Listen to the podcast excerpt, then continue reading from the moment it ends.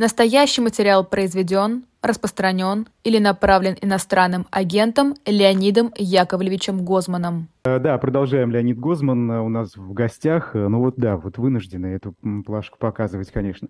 Ну хорошо, доносы, да, которые люди пишут. Вот даже на Сергея Маркова, Маркова накатали этот донос за дискредитацию армии якобы. Скажите, откуда это все берется? Откуда растут ноги? Почему люди пишут доносы?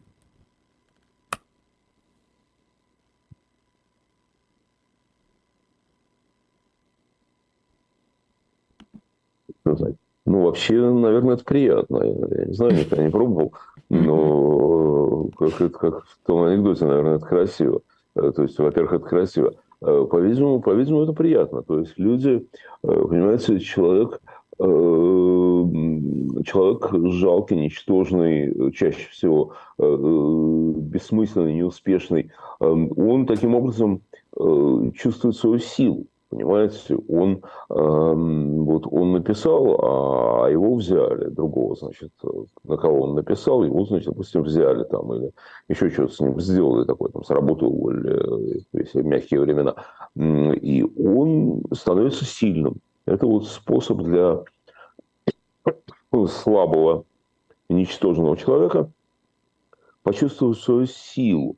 Кроме того, он не просто сам сильный, он становится частью э, могущественной, э, страшной государственной машины, которая уже, кстати, ему не угрожает, потому что он, написав донос, он как бы позиционирует себя как ее часть, поэтому она ему не опасна.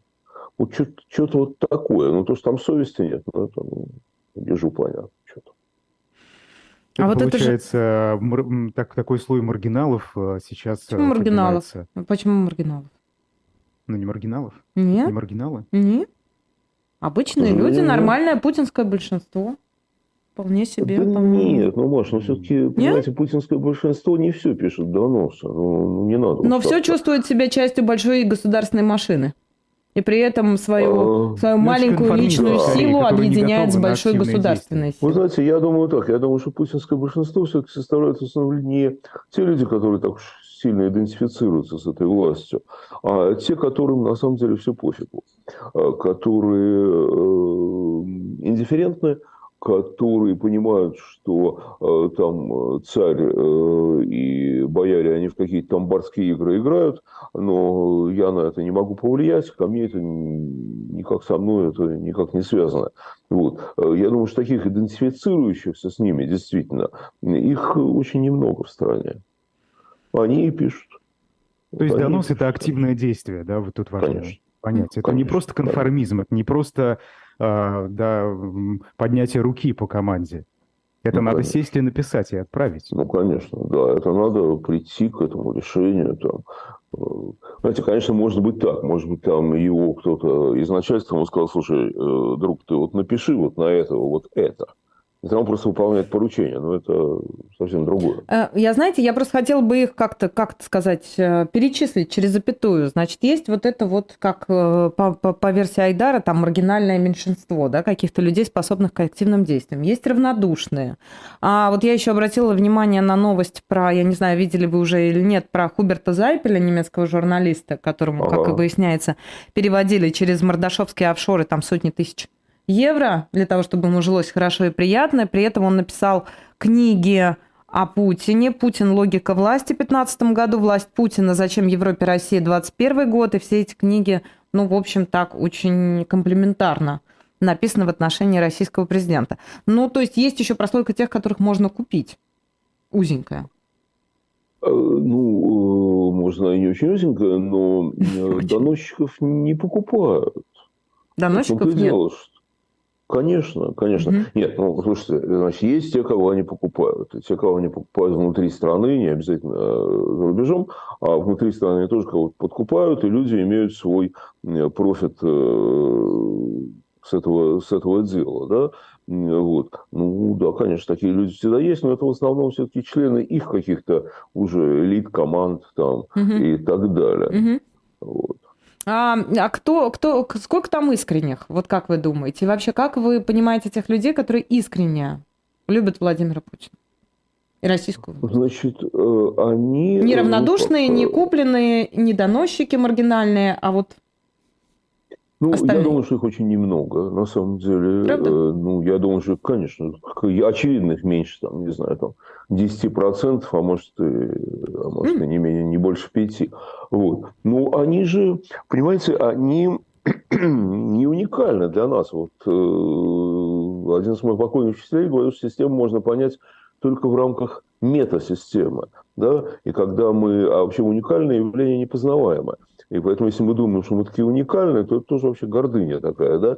Ну, посмотрите, в Германии нашлось э, некоторое количество штурмовиков в свое время. Казалось бы, была страна как страна. Люди ходили там на работу, там были, э, чистили улицы, там вообще все было нормально по-человечески у них, да. Потом вдруг раз, и появилась вся эта сволочь, которая стала там маршировать, зиговать. Ну, подождите, ну э, как же страна, как страна, Леонид Яковлевич? Ну, не мне же с вами спорить, а потом о том, что из себя представляла Германия как раз между Первой мировой войной и приходом Гитлера к власти.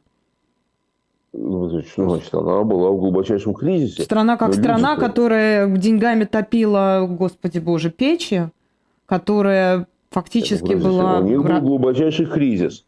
Но э, они, э, это были нормальные люди. Да? Это были нормальные люди в основном. И потом вдруг из них появилась вот эта группа штурмовиков. Ну, не только штурмовиков, там, СС, вообще все, все эти сволочи. Да? Вот. Э, Они, их появление, да еще в таком количестве, было ужасной неожиданностью для немцев. Неожиданностью. Они не ждали этого. Для самих Они же не знали, немцев. что среди них столько живет. Ну что, конечно, не знали. В том-то и дело. То есть, на самом деле, ситуация какая? Что в любой стране есть, э, в любом народе, есть, э, ну, такой вирус, если хотите, живет, да, и есть люди, зараженные этим вирусом. В некоторых случаях этот вирус просыпается, понимаете, или там его пробуждают, да, и власть начинает опираться на него. Причем, обратите внимание, вот когда после э, мая 45 года ну, э, там повесили, судили, ведь э, ничтожное меньшинство. В основном-то все остались э, жить спокойно и так далее, да? Вот. И они куда-то исчезли. Их не стало. Не стало этих людей. Да? То есть этот вирус, он оп- опять заснул. Он опять заснул. Но он в любой стране периодически просыпается. В Италии чернорубашечники проснулись, да? Э, В Америке просыпаются довольно активно сейчас. Эм, э, Ну, уже не первый год, к сожалению, булькает так. Все это такое. У нас проснулось. Ну что ж, потому что власть стала на них опираться. Понимаете, вот что говорит Путин своим, вот, которые как бы за него активно, да, или что говорил Гитлер таким же. Ребята, вы вот думаете, что вы, вам все говорят, что вы никто, звать вас никак, что вы там сидели под плинтусом и так далее, а вы и есть цвет нации, вы и есть вообще самые такие крутые, да, и вот, и этим, э, этому цвету нации новому, да, начинают обеспечивать всякие карьерные и прочие возможности. Их назначают на разные посты, им оказывают почести э, и так далее. И вот они, поэтому они просыпаются. Это, э, в этом вообще никакой такой э, тайны, тайны нету. Они всегда с нами, понимаете? Считать, что Владимир Владимирович их создал, это неправда. Они были и в 90-е, они были всегда. Вот они были, просто они сидели, они сидели под лавкой. Они сидели под лавкой. В какой-то момент их пробудили большевики. Э, Вот большевики их тоже опирались на, опирались на них в значительной степени. Э, Ну, не только на них, но и на них. Э, Вот. А сейчас на них опирается Владимир Владимирович. Опять же, не только на них. Он опирается и на абсолютно циничных, э, корыстных людей, э, которые вот э, имеют э, свои там э, не 5 копеек, а 5 миллиардов, э, помогая ему делать то, что он делает. Но и на них он тоже опирается. Как раз вот что интересно, что многие из этих людей лично себе ничего не получают. Вот что, что интересно, кроме самоуважения. Ну, вот эти э, сумасшедшие тетки, которых так любят показывать э, отряды Путина, да, ну, э, они же несчастные, они же бедные, они живут какой-то жалкой жизнью. Они так не думают, Леонид Яковлевич. У вы так думаете с самова- высоты вашего Ма. положения, из этих ваших Европ. Все правильно, все правильно. Но то, что они получили, это самоуважение. Понимаете? Вот они получили, вот как раз они и получили то, с чего мы начали. Они получили идентификацию себя с этой великой государственной машиной. Раньше это садомазохизм, была... да? Почему садомазохизм? Потому что Фром написал, э, как вот по Фрому, да, собственно, садомазохистские отношения государства и общества, вот э, это же примерно вот то, что сегодня мы видим в А государство не относится к ним, не заставляет их страдать, но этих теток-то точно. Конечно, Почему? конечно. Они хорошие. Конечно, мне кажется, это не совсем то. Вот. Они почувствовали, вообще на самом деле, на самом деле успех Владимира Путина во многом связан с тем, что он дал многим людям ощущение принадлежности к великому, большому и так далее. То есть он поднял национальную самооценку. Mm-hmm. Понимаете, что, что он сделал? И это он начал делать задолго до того, как он начал войны. Понимаете? А как ему это удалось, этого. Леонид Яковлевич? Э, ну, э, дурацкое дело не хитрое. Люди хотят Люди хотят повышения самооценки, понимаете? И очень многие политики это понимают в разных странах. Понимая это, на это работают. Но только, понимаете, важно, к чему ты при этом апеллируешь. Вот э, Рональд Рейган, когда э, великий, великий президент, да, э, э, когда шел, э, начинал тут предвыборную кампанию, по-моему, по-моему, еще, да, да, да, в ходе кампании, он как раз тогда он противостоял вьетнамскому синдрому. Вот, это, что вот мы такие, значит, все, понимаешь, плохие, там, вот мы войну устроили. И он сказал, хватит вообще посыпать голову пеплом. Америка – хрустальный дом на холме, и все смотрят на нас с восхищением и с завистью. Вот. Э, он, понимаете, он сказал, хватит стыдиться себя, давайте гордиться собой. Вот. Но у Америки есть чем гордиться. Вот в чем Здорово, да? Поэтому у них это не привело, при Рейгене это не привело ни к каким неприятностям. А э, у нас получается, что гордиться можно только чем-то иллюзорным. То есть нет, у нас есть чем гордиться на самом деле, но это очень сложные такие конструкты.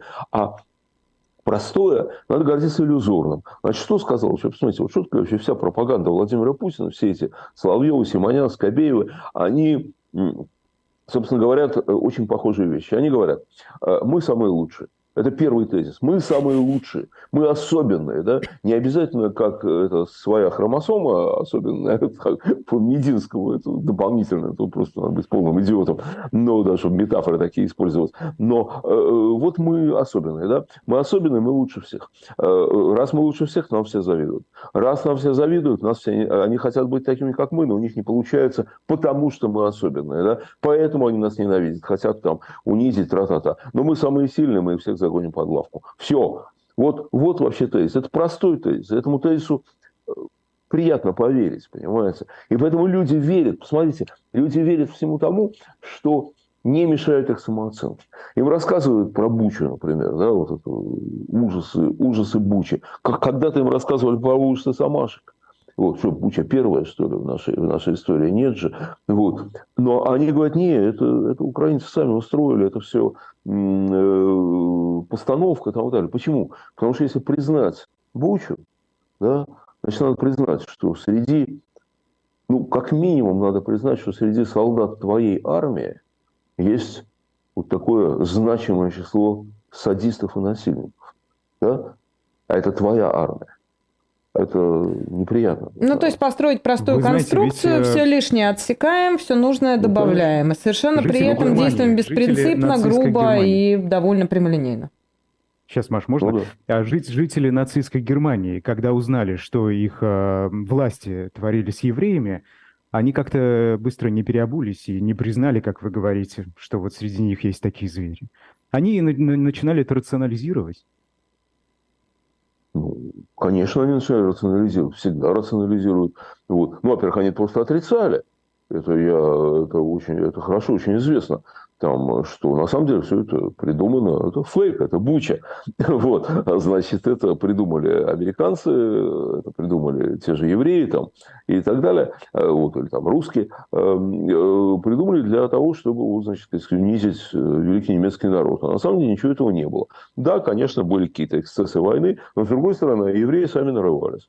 Слушайте, это всегда так. Я помню после погрома армянского погрома в Сумгаите был это господи, это вообще э, седые, седая древность, да, э, февраль 88 -го года, да, еще Советский Союз существовал. И вот был армянский погром в э, Сумгаите. Убили 34 человека, там несколько десятков были искалечены, изнасилованы и так далее. Вот. И тогда выступал какой-то деятель из азербайджанского ЦК, вот я это сам слышал по телевизору, который говорил примерно так – что, ну, конечно, ребята, мол, погорячились, но вот не надо было так делать, перебор вообще, зачем же так? Но с другой стороны, сказал он, так, знаете, размышляя, вот посмотрите, вот не каждая же нация становится объектом погромов. Вот не каждая, да? Вот, видимо, что-то в них такое есть, понимаете? Вот, вот что-то у них такое есть. То есть, ну, сами виноваты, армяне. Сами виноваты. Э, спровоцировали. Ну, ровно то же самое, что а, хрен, что ты понимаешь, короткую юбку э, надела, э, еще после этого хочешь, чтобы тебя не изнасиловали. Ясно дело, любой бы изнасиловал. Вот, вот. это нет ничего нового под солнцем. Я бы хотела к цвету нации вернуться. Мне кажется, что здесь важно упомянуть еще такую историю, как социальные лифты которые там на пос... за последние десятилетия, там, ну, в начале нулевых работали довольно активно, за последние десятилетия, в десятых уже так как-то замедлились. И вот «Цвет нации», значит, хотел обратить ваше внимание на а, то, о чем писало пару дней назад агентство, про инициативную группу по выдвижению Владимира Путина на пятый срок. Я не знаю, обратили вы внимание или нет, но подборочка там, в общем, блистательная. А, вопрос мой, почему они и чем примечательны эти люди? Значит, кто здесь упоминается? Здесь упоминается, ну, судя по всему, да, пока это со ссылкой на источники, а, коммерсант об этом написал. Певец-шаман, разумеется. А, значит, командир Донбасского батальона «Спарта», глава парламента ДНР, так называемый, Артем Жога. А, ну и дальше из старичков тут Никита Михалков, режиссер, детский врач Леонид Рошаль, вскользь упоминается Валентина Терешкова, ну и прочие другие разные. Прилепин, достойные, еще, Прилепин. достойные люди, вот, да. Вот по какому принципу лепятся вот эти вот инициативные группы? Это же, наверное, главное политуправление отвечает где-нибудь на, на, на Старой площади за такого рода Ну, списки. конечно, ну, конечно, конечно. Не сами же они позволят. Э, Вдруг решили создать инициативную группу и объединить Рошаля с э, шаманом, конечно. Да, нет, ну, понимаете, даже если там э, у шамана такая идея возникла, то ему скажут, ладно, ты жди, тебя вызовут. Вот когда вызовут, тогда ты будешь, а пока сиди. Значит, ну, здесь тоже, опять же, все понятно на самом деле. Они смотрят, э, там, им нужно, чтобы э, в, этой в этой группе были люди, уважаемые в разных слоях общества. Э, значит, вот есть Рошаль, его некоторые люди уважают, да, и надо сказать, что действительно довольно печальная и, в каком смысле даже для меня, трагическая картина, потому что он хороший врач, он много хорошего сделал, понимаете, вот так вот Ай, господи, так себя вести, это очень грустно на самом деле. Вот. Есть шаман, на его э, концерты люди ходят и там что-то кричат, руками машут. Вот давай мы их всех значит, сейчас вместе возьмем, и, соответственно, их авторитет как-то перейдет на э, Владимира Путина. Это на самом деле ошибка.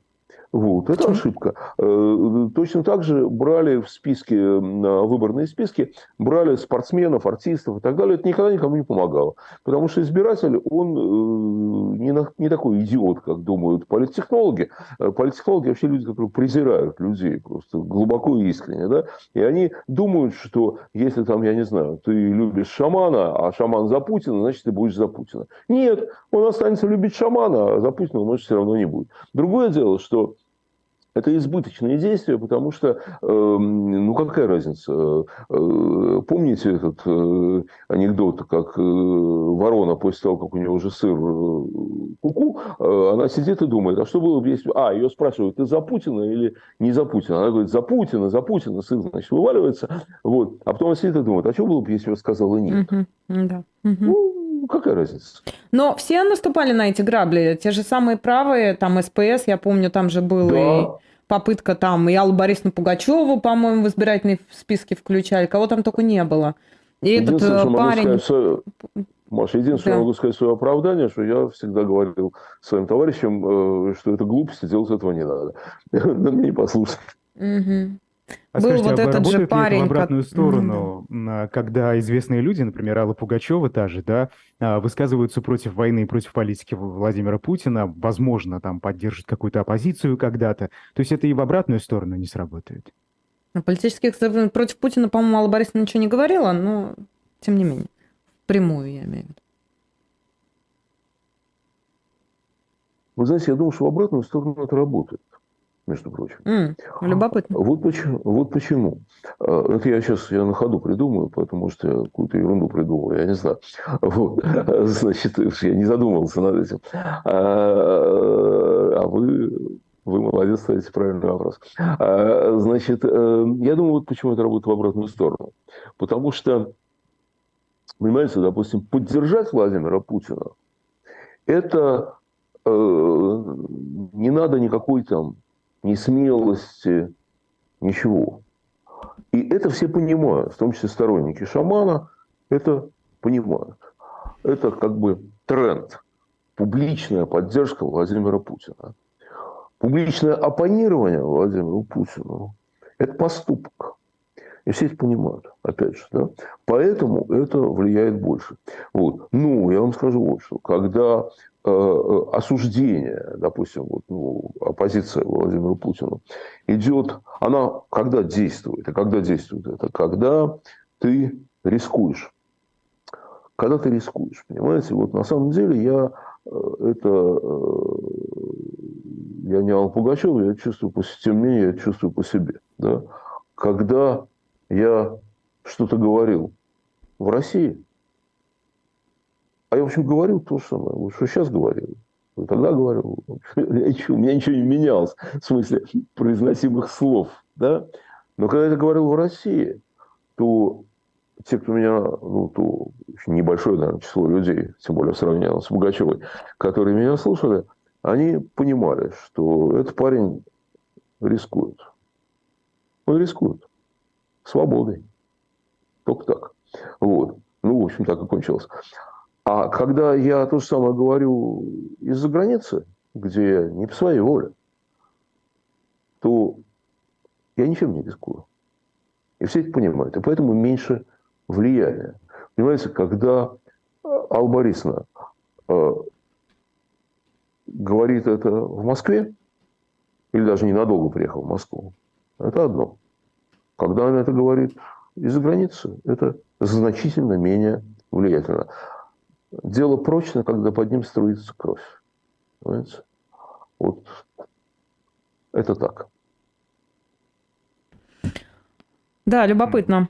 А, Вы знаете, я хотела бы еще одну тему затронуть. У нас несколько минут остается. Я даже не знаю, как это правильно назвать. У нас она даже в двух новостях представлена. Это отношение российской власти и мигрантов. Вот у нас Петр Ага. Толстой есть такой известный деятель О, да. а, медиа и политики российской, вице-спикер Госдумы нынче, а, предложил запретить работать курьерами и таксистами гражданам стран, где русский язык не является государственным. А, Это первая история. И вторая – это Кравцов. Мы сегодня это обсуждали уже с нашим коллегой Алексеем Кузнецовым. Это Кравцов, министр просвещения, который сказал, что нужно а, вводить а, тесты, очередные экзамены для детей иммигрантов на знание русского языка в школах. Вот, собственно, как объяснить взаимоотношения российской власти, которая очень любит в настоящий момент а, уповать на свою русскость и все те ценные ру- русские тради... и все те традиционные ценности, которые значит, пропагандирует а, нынешний режим, с тем, как складываются отношения с представителями других государств и республик. Смотрите, Маш, здесь есть, э, э, между прочим, есть э, реальная проблема, которая есть не только у нас, а у любой страны, в которой много мигрантов, э, работающих на всяких таких не очень популярных работах. Да? Э, Таксистами, э, водителями автобусов там, и так далее, и так далее. Да? Вот. Э, Это всегда либо в любой стране мира, это либо мигранты, либо такой low-класс, вот, низ социальной лестницы. Да? Это всегда так, ну, вот, это реальность. Да? Вот. И для очень многих стран проблема вот эта лингвистическая, проблема, допустим, чтобы там дети мигрантов осваивали язык, государственный язык страны, там самый распространенный язык страны, страны и так далее. Эта проблема реально существует, да, и да. у нас она реально существует. И умная власть должна была бы этим заниматься умная власть, да, вот. Нашу власть я не могу отнести к умной власти. А здесь, вот в том, что говорит, допустим, господин Толстой, это совершенно другое. Они ищут, значит, лихорадочно ищут, э, как бы им сделать так, чтобы люди их держали за своих. А самый простой способ сделать, это вот какой. Найти тех, кого люди не любят или опасаются, и выступить против тех, против этих людей. И тогда получится, что мы с вами едины. Вы их не любите, и я их не люблю. Вы их опасаетесь, и я понимаю, что они э, представляют угрозу. Да? Посмотрите, кого они прошли. ЛГБТ-сообщество, например. Да? Ну, Ребят, ну кому мешает ЛГБТ-сообщество? Ну, скажите мне, пожалуйста. А? Ну кому мешает? Ну твое какое дело, кто с кем спит? И вот, а, значит, нет, ты вот лезешь, ты начинаешь там э, по этому поводу печалиться и так далее. Почему это? Почему они наехали на ЛГБТ? Почему в разгар войны?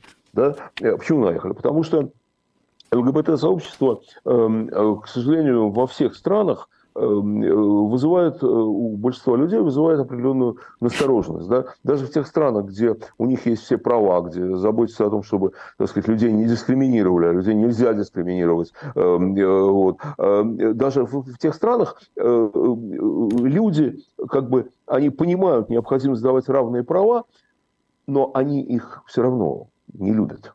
Да? Вот. Ну, а у нас вообще очень гомофобная страна. И поэтому они говорят, как бы, они говорят э, населению. Вот видите, ребята, вы их не любите, и мы их не любим. Да? И поэтому не важно, что у меня золотой унитаз, а ты живешь в проголодь, зато мы вместе их не любим. Мы вместе против них. И это вот возникает такая какая-то идентификация. Но дальше получается так, что эти вот э, придуманные ими э, основания для идентичности, они очень недолгие. Они недолгие. Ну, хорошо, да, когда они наехали на ЛГБТ, э, люди понимают, что, э, да, они правильно сделали, там, и на какую-то секунду у них там повышается рейтинг, а потом как-то люди перестают радоваться этому, потому что никакой опасности от ЛГБТ они не видят для себя. Ну, их ну тогда они начнут рано или поздно жрать друг друга в, в этой логике. Этих сожрали, Конечно. этих сожрали. Больше Конечно. не осталось потом пищевая они, цепочка. Вот, смотрите, потом они наехали, наезжают на тех, кого так изящно называют релакантами, да, а давай мы им там налоги повысим, а давай мы им там еще чего-то сделаем и так далее. Это лучше уже, это разумнее, потому что Помните, значит, э, э, э, все мы кровь нарыли, топай к светлому концу, ты же будешь в Израиле жрать подлец своему отцу, да? То есть так, мы ведем войну, непонятно, правда, за что, но ведем войну, а они, сволочи, там отсиживаются, жируют, да? Поэтому давай наедем на них. Да? К мигрантам отношение у людей настороженное у очень многих людей, да, если при этом мигрант еще и по-русски говорит плохо, то оно усиливается. Ну вот давай наезжать на них. Они вот ищут вот такую нишу себе. А, Леонид Яковлевич, а за что досталось, значит, эти плохие, эти плохие, понятно. За что досталось, почему вдруг такое внимание к беременным женщинам, которые хотят эту беременность прервать?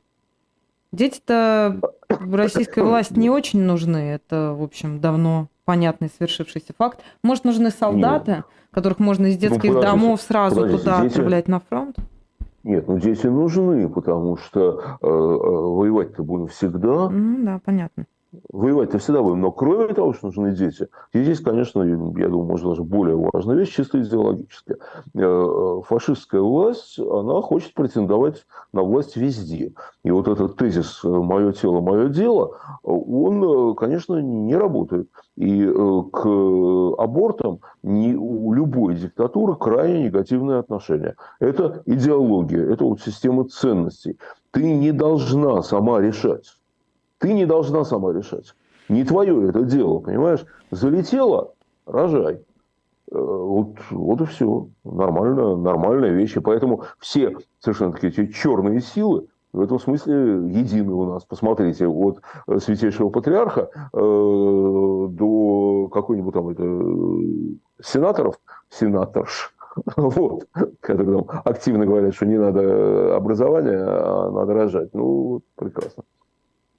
Вы знаете, просто здесь э, такое лицемерное отношение да, части российского народа к этим темам. Они, с одной стороны, заявляют, повторяя за телевизором, что они против абортов и такие про-лайф-активисты, да, они за детей, дети – это а, самая высокая ценность э, в нашей стране. При этом э, посмотрим просто на статистику, какое количество детей в детских домах, э, количество отказов, процент отказов от детей, да. Тут же, что касается мигрантов. Мы поддерживаем Палестину, да, но если этих палестинцев отправить в Россию сейчас в качестве беженцев, то вряд ли их воспримут хорошо. Да? Скорее всего, Конечно. будет такое же отношение, как вот э, э, к, даже к жителям России. Вот я, как э, уроженец Республики Башкортостан, могу подтвердить, что бытовая ксенофобия – это очень распространенное явление в России, и с этим очень часто лично я тоже сталкивался. Ну, что конечно, это лицемерие, когда совершенно вот это вот, ну, как это, как это работает, как это в голове укладывается у этих людей? Нормально укладывается. Понимаете, что дело? Э, значит, вот эм, все эти разговоры, там, что вот, там, жизнь священна, за ребенка, это имеет такое же отношение реально, к реальности, как э, вот эти писки и вопли по поводу страдающего народа Палестины. Вот. Это замещающие чувства, понимаете? Вот на э, митинги по страдающему народу Палестины выходят по двум причинам, как мне кажется. Первая причина – антисемитизм. Вот. Ну, я имею в виду массовое, там всякое может быть. А вторая причина – это ненависть к успеху, к регулярному труду, к победе над обстоятельствами, которую продемонстрировал Израиль самим фактом своего существования. Да? Э, вот. Но признаться в этом не хочется. Поэтому мы э, печалимся о народе Палестины. Да? Э, когда значит, про аборты, то такое приятное и легко признаваемое чувство, это вот я вот против абортов за жизнь ребенка там и так далее. Вот. А на самом деле за этим стоит вот это стремление, э, чтобы шаг в сторону побег, и э, баба должна рожать, э, а любишь кататься, любишь саночки возить, понимаешь, там, э, ты все пела это дело, там, она там, понимаешь, там трахалась, удовольствие получала, а рожать не хочет. Вот, вот и все. Я просто молчу, да. потому что не, невозможно это комментировать. Да, ну вот. Ну, а, как, как Леонид Яковлевич, спасибо вам. У нас тут еще финальный аккорд придумал Ахмадиев. Если хотите, оставайтесь с нами. Это надо было, а. это надо было в процессе. Давайте вместе да, посмотрим. А? Вместе посмотрим. А, а что это? А, а, Айдар, расскажи, что это? А, я расскажу, да, я расскажу, потому что мы затронули тему ЛГБТ, и тут командир спецназа Ахмат Апти Алаудинов, значит, во-первых, приехали Цыгановы, которые были у Дудя, а, и встретились с чеченскими военными, которые держат в руках флаг а, с изображением Иисуса. Аптиал Аудинов сообщил им, что они являются войском Иисуса. Ну и, собственно, сказал, почему вот это все ведется, потому что ЛГБТ это ЛГБТ это вот наши враги, мы же не хотим, да, мы же не хотим, чтобы ЛГБТ э, пришло к нам в российское общество. Давайте посмотрим, просто ну, на это надо посмотреть.